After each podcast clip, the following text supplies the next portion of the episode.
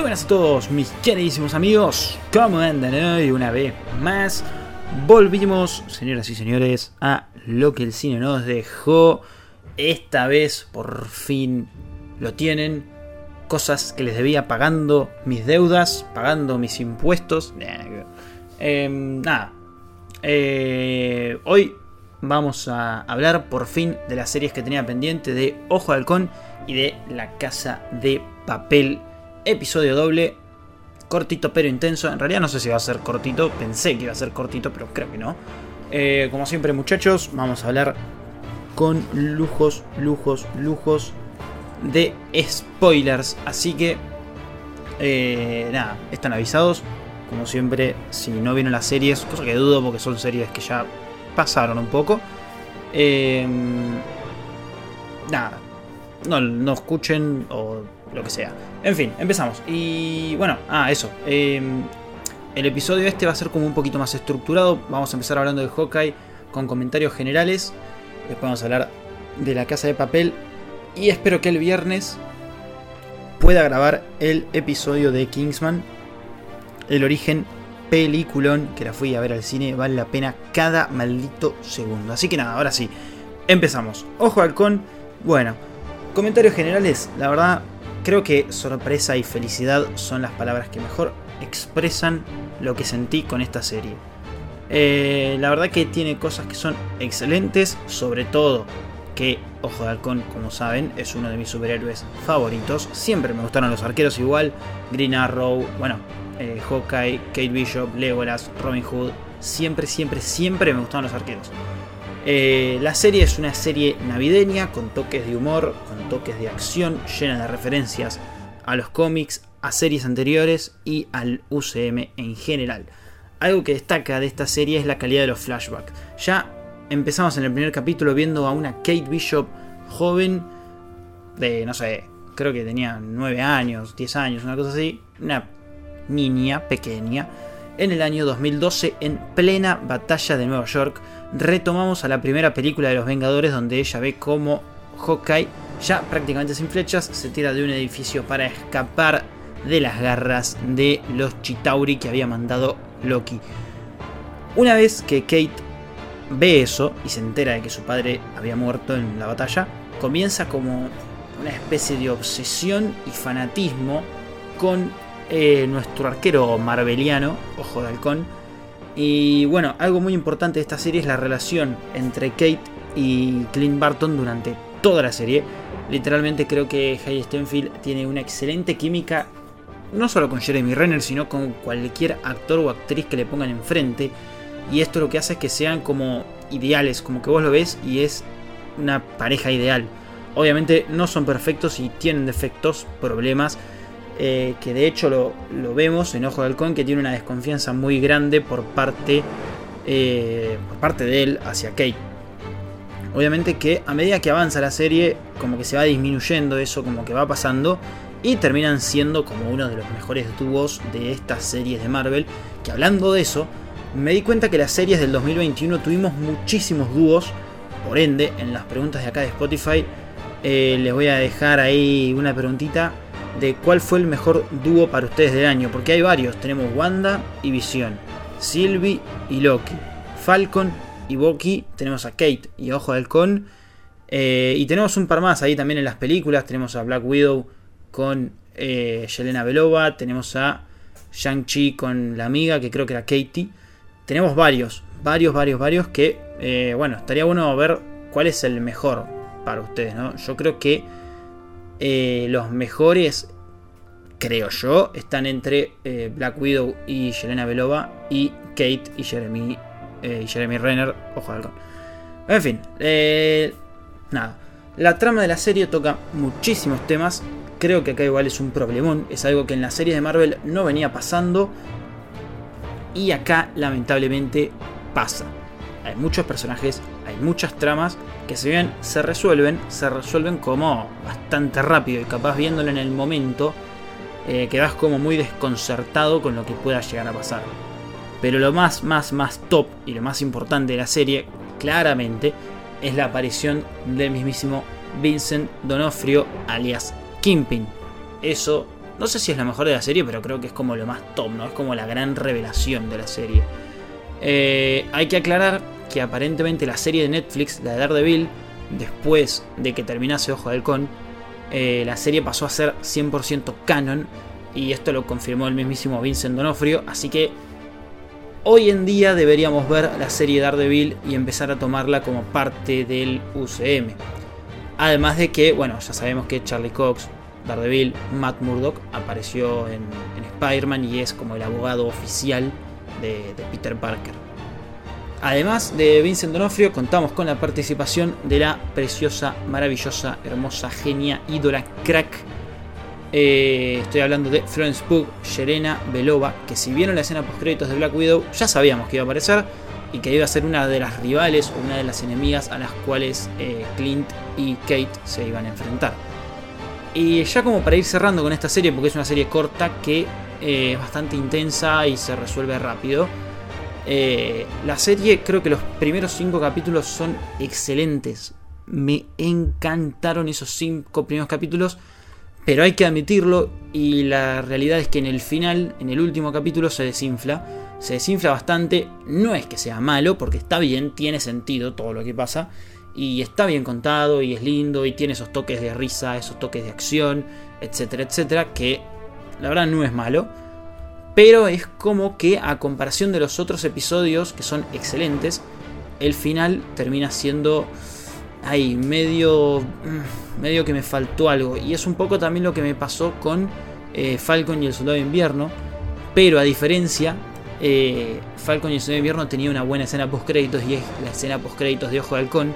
Es simplemente el musical que, bueno, que están ahí, eh, digamos, como en la serie, ¿no? Tipo, la serie empieza con que Clint está viendo el musical de los Vengadores. Y bueno, ese musical es la escena post crédito. Eso la verdad que ni siquiera lo escuché el musical. O sea, imagínense la, poca bola que le di. Tipo, fue como, bueno, no voy a verlo. Musical. Así que F por el musical. Pero bueno, ya como para ir cerrando, la serie es como que eh, le pasa eso. Como que se desinfla. Como que los primeros cinco episodios son muy buenos son excelentes. Y ni hablar del episodio 5 donde se revela que va a aparecer Kingpin. Es como volvió el rey de Nueva York. O sea, volvió el hombre que tenía que volver, básicamente. Y bueno, y si lo recordamos, que es un detalle no menor, al mismo tiempo, porque claro, ¿cómo es la cosa? Ojo de Halcón termina el miércoles 15. Fue su... Perdón, no termina el capítulo 5 donde se revela que aparece Kingpin es el miércoles 15.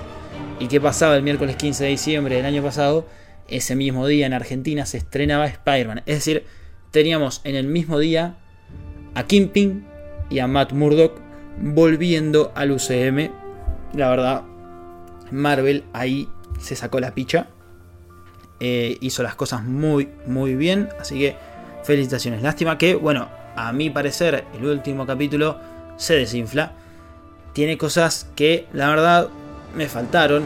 La pelea de Kimpin contra Kate. Eh, bueno, Kimpin es eh, indestructible. Sabemos que tiene cierta resistencia y es muy, muy grosso. Pero es como que el chabón, o sea, resiste flechazos, explosiones, piñas, patadas, bomba, granada. Bueno, es Kimpin, pero, viste, hasta ahí. Eh, bueno, Kimpin se escapa, luego se empieza a cruzar con otro antagonista que es Echo eh, y te ponen como que Echo, que es la sobrina eh, de Kingpin, que la verdad no la nombré mucho porque en general creo que es lo peorcito de la serie y es grave porque Echo va a tener una serie propia y la verdad que a mí el personaje me falló en varios momentos. Por otros momentos estuvo bien, por otros momentos estuvo muy mal, pero nunca llegó a ser lo que yo pensaba que iba a ser. Supuestamente le dispara y lo mata, al mafioso de Nueva York, ¿no? Al rey de Nueva York. Claramente la serie de Echo va a empezar desde ahí, creo yo, y Kingpin va a volver. Eso está clarísimo, por más que no parezca.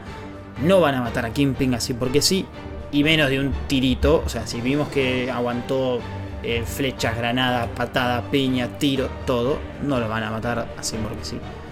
Después tenemos eh, la pelea entre Clint y Yelena, que creo que se desenvuelve de una forma entendible, que está bien, porque esa pelea no debería haber pasado, pero no es lo que veníamos a buscar. Claramente hubiese estado bueno verlos pelear 50-50. Yo creo que esa pelea la gana Yelena por escándalo y no era lo que queríamos, o por lo menos no era lo que quería yo. Em, es decir, esperábamos que se den duro, pero al final Clint se da vuelta, Silva hace un par de referencias a Black Widow.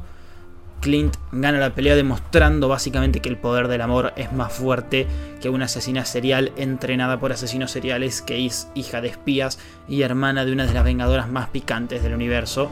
Pero bueno, cosas que pasan, cosas que están bien, pero no es lo que veníamos a buscar.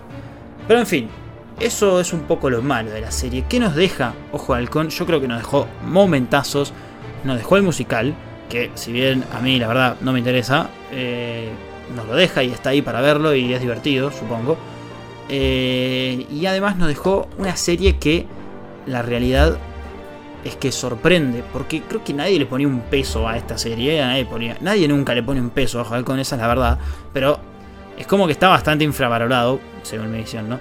Al final terminó siendo una serie excelente y lo más lindo que nos deja es el legado de Clint Barton reencarnado en Kate Bishop, que sin dudas va a ser la gran sorpresa del UCM tanto en esta fase 4 como en la fase 5. Así que creo que la serie Ojo Halcón es un rotundo 8 de 10 para la serie de nuestro arquerito de Marvel, que es mi personaje favorito. Lo vuelvo a decir, se merece mucho más reconocimiento y se merece que lo valoren un poco más tanto a él como a Jeremy Renner, porque Jeremy Renner eh, creo que su papel más top es el de Ojo de Halcón. Creo que hay otros papeles importantes que hace, pero creo que es el más top que, tuvo. Pero bueno, eh, nada, ahí cerramos, digamos, como la primera parte ¿no? de este episodio. Un poco medio especial porque nunca hice esto de hacer dos series en un episodio. O sea, tendría que analizarlo con más profundidad cada serie y hacerlo más largo, pero la verdad que creo que ni ustedes quieren esperarme a, que grabe dos horas de episodio o una hora y media, así que vamos a hacerlo tranquilo, vamos a analizar bien por arriba, pero parándonos en los puntos que tenemos que pararlo. Y con eso vamos a pasar a la segunda serie, que es La Casa de Papel, la segunda serie que les debía. Eh, la realidad es que ya la vi hace un montón, por ende va a haber cosas que no me acuerdo o cosas que omita, por eso digo que lo mejor es hablar como en general, ¿no? Eh, es una serie que yo creo que se nota mucho y es muy alevoso cómo se fueron abusando. Literalmente empezó siendo una serie increíble, una de las mejores series que había visto en mucho tiempo. La primera y segunda temporada son maravillosas, son originales, son tensas, tienen acción tienen como ese romanticismo por lo clásico, por así decir, que la hacen excelente. Yo creo que incluso ni los mismos productores ni los directores le tenían tanta fe, porque ya en esa primera temporada matan a Berlín, que es el mejor personaje de toda la serie. Y yo creo que después de ver el éxito que tuvo la serie, se recontra habrán arrepentido una y otra y otra y otra y otra y otra y mil veces. Eh, pero bueno, ya para la tercera y la cuarta temporada a la serie le agarra algo que yo mismo bauticé como el síndrome de rápido y furioso. ¿Y qué es esto? Bueno, es un poco obvio. Eh, empieza siendo una serie de un grupo de atracadores y de a poco, sin darte cuenta, terminan haciendo una guerra contra el ejército de España. Y la ganan encima, algo totalmente increíble y surrealista. Eh, es decir, empiezan siendo como mucho 15 personas que roban la casa de moneda y timbre. Perfecto, medio wow, pero lo hicieron, bárbaro, salió. Y después terminan siendo 20, 40 o 50 personas que hacen una guerra contra el, ejército, contra el ejército. Es decir, 50 contra un ejército y ganan los 50. La verdad que mucho sentido no tiene. Pero bueno, eh, cosas que pasan. También es un poco cuestión de esto que dije al principio, que es como que se abusaron mucho de la serie. Y bueno, creo que llegó un punto donde ya tenés que empezar a inventar cosas porque si no se vuelve como una mochila muy pesada de cargar. Pero bueno, además de eso, ya para esta segunda temporada, se, para esta segunda temporada, no, para esta tercera temporada, se incorpora a Rodrigo de la Serna, actor argentino que al menos para mí está top 3 en mis mejores personajes de esta serie pero porque vos lo ves y solamente por el hecho de que es argentino entre tantos españoles, ya el tipo es un distinto. Y encima, como si fuese, como si, como si fuese poco, me costó una banda, eh, al notar que todo el mundo amaba Berlín, creo que se vieron obligados a meterlos con flashback. Y es algo que en esta serie creo que es un recurso demasiado explotado, que cansa y que eh, se excedieron en flashbacks. Pero bueno, por lo menos volvíamos a tener a Berlín de una forma distinta, sí, pero por lo menos teníamos a Berlín. Al final, para la cuarta temporada, llega diciendo que, eh, bueno, más de lo mismo, y ahora pasa esto, se tirotean acá, se tirotean allá, rescatan a tal, tal, entra al banco, etcétera, etcétera, etcétera.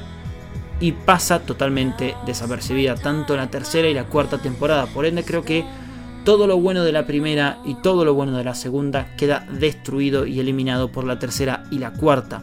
Nunca voy a entender por qué no dejaron ahí la serie y se despedían como unos grandes, como unos cracks que hicieron una de las mejores series de la historia.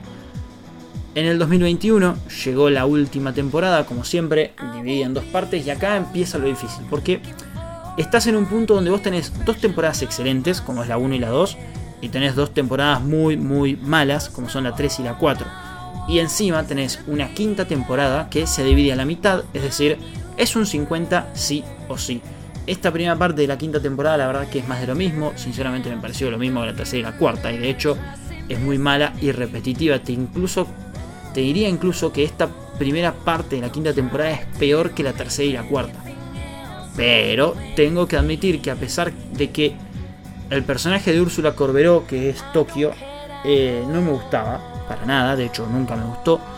Pero la verdad que en esta primera parte de esta quinta temporada es muy protagonista y claro, como no podía ser de otra manera, ella muere en el atraco siendo tiroteada por Gandía y bueno, unos pares más, compañeros ahí de ese equipo táctico que había entrado al banco.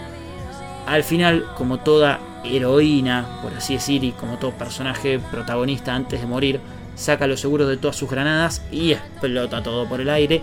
Y es increíble porque si no era por su sacrificio, probablemente o se morían todos o el atraco no iba a salir. Así que podríamos decir que esta primera parte tiene muchísimas cosas malas y muy pocas buenas. De hecho, creo que el final, la muerte de Tokio es lo único bueno de la serie. No porque se muera Tokio, sino por cómo lo hace y el contexto en que lo hace y cómo estaba ella. Creo que es lo mejorcito que tiene esta primera parte de esta última temporada. Ya para el final, para la segunda parte, y por suerte, la serie se torna cuesta arriba. Como que después del bache vinieron cosas muy buenas y retomaron ese sendero que estaban recorriendo en la primera temporada o capaz en la segunda. Mucha acción, mucha tensión, muertes, eh, un giro argumental que está relacionado a Berlín y a su familia que simplemente me pareció espectacular. Pero bueno, no todo es color de rosa y en esta segunda parte de esta última temporada hay una cosa mala y es que este giro que digo que es maravilloso, literalmente se resuelve con una notita. Y listo, todos a mimir. Es un poco parecido a lo que pasó en Ojo de Halcón, que una de las peleas que más estamos esperando se resolvió solo con un chiflido. La verdad me pareció muy, muy, muy malo. Y lamentable. Triste y doloroso. En fin, eh, como conclusión, La Casa de Papel nos dejó muchas escenas de acción. Nos dejó un personaje que va a ser muy recordado por todos como Berlín. Nos dejó a Rodrigo de la Serna representando de una forma maravillosa a nuestro país. Y sobre todo nos dejó un temón que es el de Bella Chao. Que a mí me encanta. Para cerrar y para ponerle una nota, creo que La Casa de Papel es un 5 y es muy rotundo. Y es que es increíble porque la serie es un 50-50 entre cosas buenas y cosas malas. Y ahora voy a explicar por qué. Si vos repasás, vos tenés temporada 1 muy buena, temporada 2 muy buena, temporada 3 muy mala, temporada 4 muy mala. Y acá ya vamos 2 y 2, o sea, dos malas y dos buenas. Después tenés una quinta temporada que está dividida en dos, donde la primera parte es 90% mala y 10% buena, y la otra parte, la segunda parte de la última temporada, es 90% buena y 10% mala. Las cuentas y los números no mienten, los datos son los datos. La casa de papel es un rotundo 5 de 10. aunque podría haber sido tranquilamente un 10 si las hubiesen dejado en la primera y en la segunda temporada. Una lástima porque creo que podría haber sido más, como dije recién, podría haber sido un 10 tranquilamente, pero no, creo que se abusaron de más, insistieron de más y la verdad tiene muchos, muchos fallos, sobre todo en esa tercera y cuarta temporada, porque más allá de que la quinta tiene esa primera parte que es muy densa y muy aburrida, tiene una segunda parte que es maravillosa. Pero bueno, cosas que pasan, cosas que se viven en el mundo del cine y de las series. Y a veces no está bueno, la verdad no está bueno, yo creo que no está bueno que exploten tanto una serie. Pero bueno, cosas que pasan en el capitalismo, supongo. Así que amigos, eh, nada, les traje, les traje la serie que les debía, las que tenía pendientes. Estuvo bueno analizarlas así como en un solo episodio, la verdad me pareció muy copado. Tengo que decirles que llegó el momento del spam. Eh, recuerden que el sábado tenemos juntada marveliana en mi canal de Twitch eh, por The Marvel Show. Y recuerden que también van a estar participando los chicos de Merodeadores del Multiverso y Seba, como siempre. Les dejo mi Instagram y les dejo también el otro podcast de Marvel Show donde hablamos todo del UCM en la descripción. Así nos pueden ir a seguir y nos pueden escuchar. Que la verdad estamos creciendo mucho. Eh, en realidad en este proyecto también. La verdad que yo no esperaba tantas visualizaciones de mis capítulos. Y están teniendo más de lo que yo esperaba. Así que gracias a todos. Un abrazo grande. Nos escuchamos y nos vemos la próxima. Amigos de mi alma, esto fue lo que el cine nos dejó. Ciao. Bella, ciao ciao ciao e seppellire la sua montagna sotto l'ombra di un bel fiore. E le genti passeranno, oh bella ciao, bella ciao, bella ciao ciao ciao. E le genti che passeranno, diranno che bel fiore. E le genti che passeranno, mi diranno che bel fiore.